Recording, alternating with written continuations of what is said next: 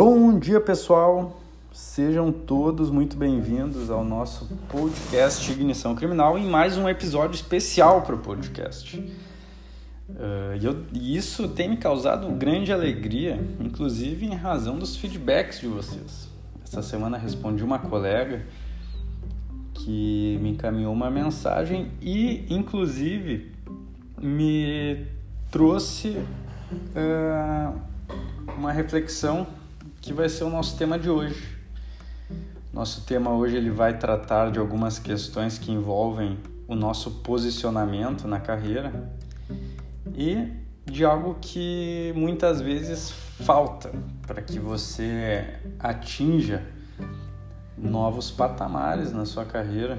Isso são coisas, como eu falei na última vez, que, que não vão se limitar à sua advocacia, mas seguem para a sua vida. E o que, é, o que são essas coisas? Né? Hoje a gente vai falar sobre coragem, vai, vai falar sobre exposição. E o que acontece?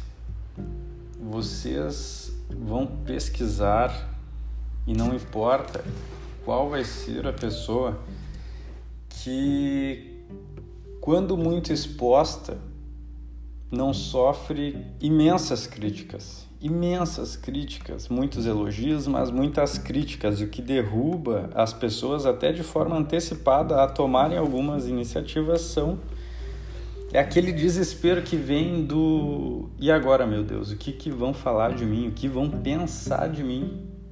e daí falta coragem para agir.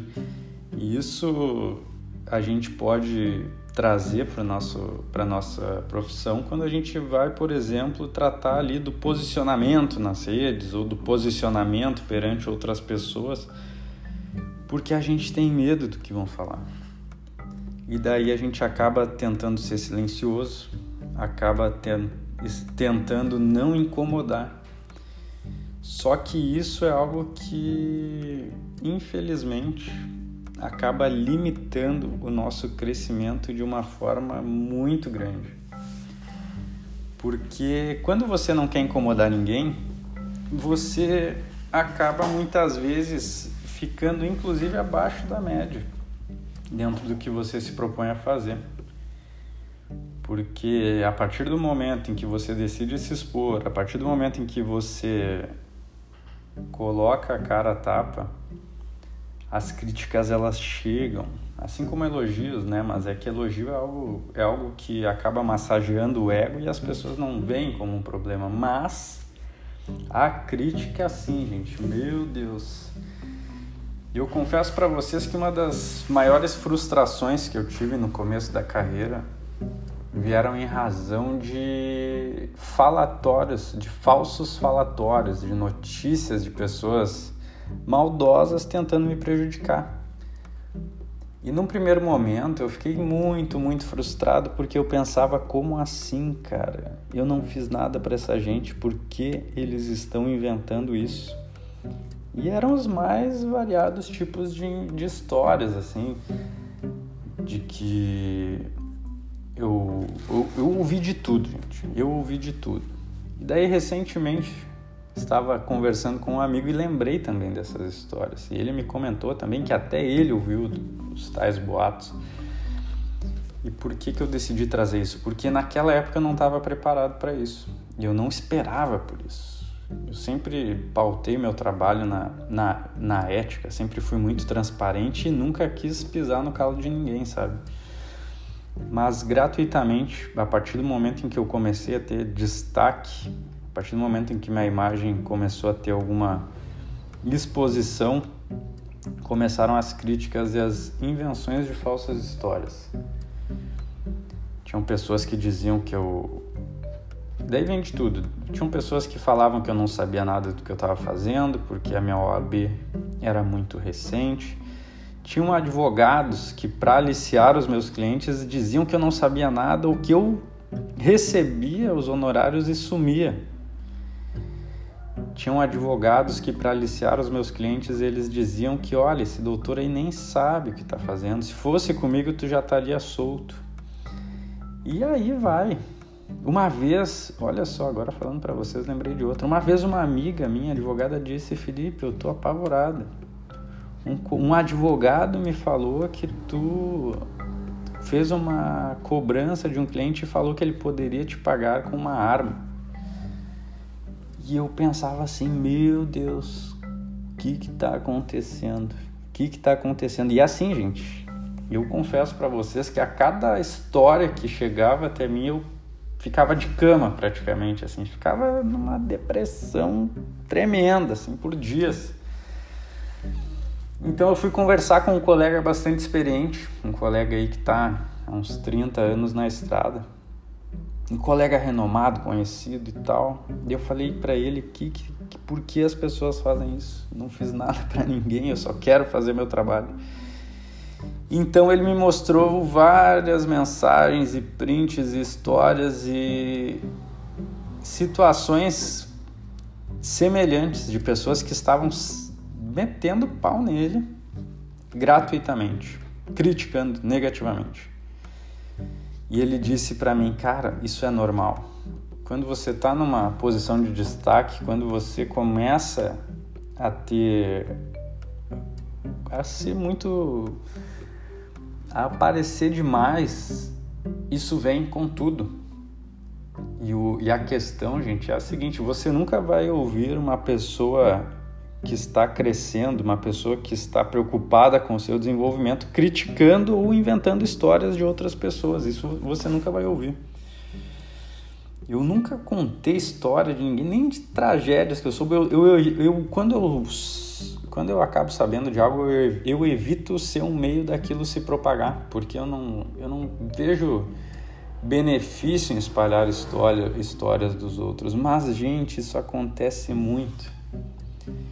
É, aquele, é aquela história do prego que se destaca leva a martelada. E eu lembro que aquilo me abalava tanto, me abalava tanto. E eu tô falando isso para vocês porque eu não estava preparado, eu tô preparando vocês para isso. E quando eu vi que aquilo ali não era nada perto do que esse colega sofria e ele me dizia que tantos outros colegas sofriam, eu percebi que fazia parte do crescimento. As pessoas elas só atiram pedras em árvores que dão frutos. São árvores que chamam a atenção. Elas não atiram pedras em árvores que não, que não têm frutos. Não tem porquê. As pessoas não criticam pessoas que não têm resultados, as pessoas não criticam pessoas que elas se consideram melhores. As pessoas elas criticam pessoas que elas gostariam de ser, com vidas que elas gostariam de ter, com contatos que elas gostariam de ter. Então as críticas revelam muito mais sobre quem faz as críticas do que a pessoa que sofre com elas. E como a gente resolve isso, Felipe? Como que a gente resolve isso? E existem várias maneiras de, de abordar essa questão, mas a que eu aprendi foi a seguinte, que os elogios eles servem como gasolina. Ele, te, ele, ele serve como gasolina, é um combustível para você seguir em frente. E a gasolina a gente não toma, a gente não se embebeda com isso, porque isso faz mal. A gente usa como combustível para seguir naquele ritmo. E a vaia e as críticas negativas elas servem como lenha. E a lenha também serve para você fazer o troço pegar fogo, para fazer a coisa acontecer mas não necessariamente para você se perder, para você se frustrar, como eu fiz lá atrás, mas ela significa, os famosos haters, haters, significa que você está chegando em patamares maiores de crescimento, muitas pessoas estão percebendo você e isso vai acontecer, gente, isso vai acontecer. A menos que você decida não chamar atenção, não fazer barulho, e se limitar a uma vida na média, ou medíocre, como, como a gente pode dizer. A pessoa que vive na média tem uma vida medíocre, a vida que está na média. A vida que está na média. Quando você decide sair disso, você vai ser atropelado por críticas.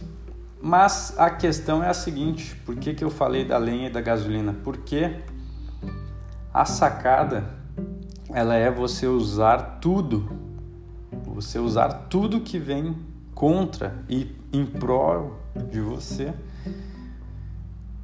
de forma a canalizar para o seu crescimento, canalizar tudo é energia, tudo é energia. A crítica, o elogio são frequências, tudo é energia e tudo caminha, tudo te leva para o crescimento. Parece estranho, né? Poxa, mas as pessoas estão me criticando, eu não quero isso, eu quero ficar na minha. Mas significa que é crescimento. Se você, você deve canalizar isso para o crescimento. Não deve fazer isso te apagar, mas usar isso como combustível e lenha para o seu crescimento. E, nós, e daí eu trouxe né, um, um versículo bíblico que ele vai trazer também um pouco mais de clareza a respeito, que está lá em Romanos, capítulo 8, versículo 28, que diz o seguinte: Sabemos que todas as coisas cooperam para o bem daqueles que amam a Deus. Sabemos que todas as coisas cooperam para o bem daqueles que amam a Deus. O que isso significa?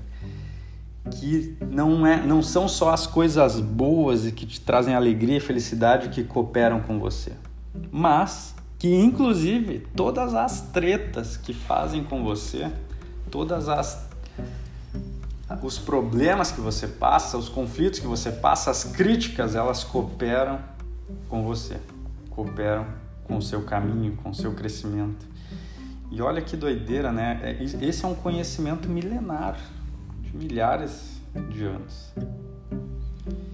E ele e, e, olha o quanto de sabedoria que tem aqui. Parece simples, né? Mas, mas isso revela que, que tudo que acontece de bom e de ruim coopera com o, com o nosso crescimento. Esse, esse amigo que eu, que eu, com, que eu, com que eu me reuni, quando eu lembrei dessas conversas, ele, a gente conversou sobre erros que nós cometemos e da vontade de voltar no tempo e não cometer os mesmos erros. Mas então eu falei para ele, cara, se a gente conseguisse voltar no tempo e não cometer esses erros, a gente nunca ia saber que estava errando. A gente ia perder o nosso lastro de conhecimento, ainda que numa experiência negativa, de saber que aquilo era um, que aquele era o modo errado de agir. Então, gente, por mais que às vezes nós nos encontremos em fases difíceis e elas vêm o tempo todo, a gente tem que lembrar disso aqui. A gente tem que lembrar que, que tudo coopera para o bem daqueles que amam a Deus. Então, é isso, galera. É isso. Saibam que se vocês se posicionarem, se vocês se doarem para aquilo que vocês amam, para a carreira de vocês, vocês vão receber paulada. Se vocês se dedicarem com amor, é impossível vocês não se destacarem e é impossível não receberem paulada. Assim como também os elogios, mas saibam que tudo isso vai cooperar com o crescimento de vocês. Tudo vai cooperar para vocês evoluírem, tudo vai cooperar para o lado positivo. Ainda que na, no momento em que a gente esteja passando pelo problema não pareça, mas façam uma leitura rápida dos, das, dos maiores problemas que vocês tiveram na vida. E se realmente, quanto maior o problema, não é maior o aprendizado que ele traz. Beleza, meus amigos e minhas amigas? Então, ficamos por aqui. Tenham um excelente dia. Fiquem com Deus e até a próxima.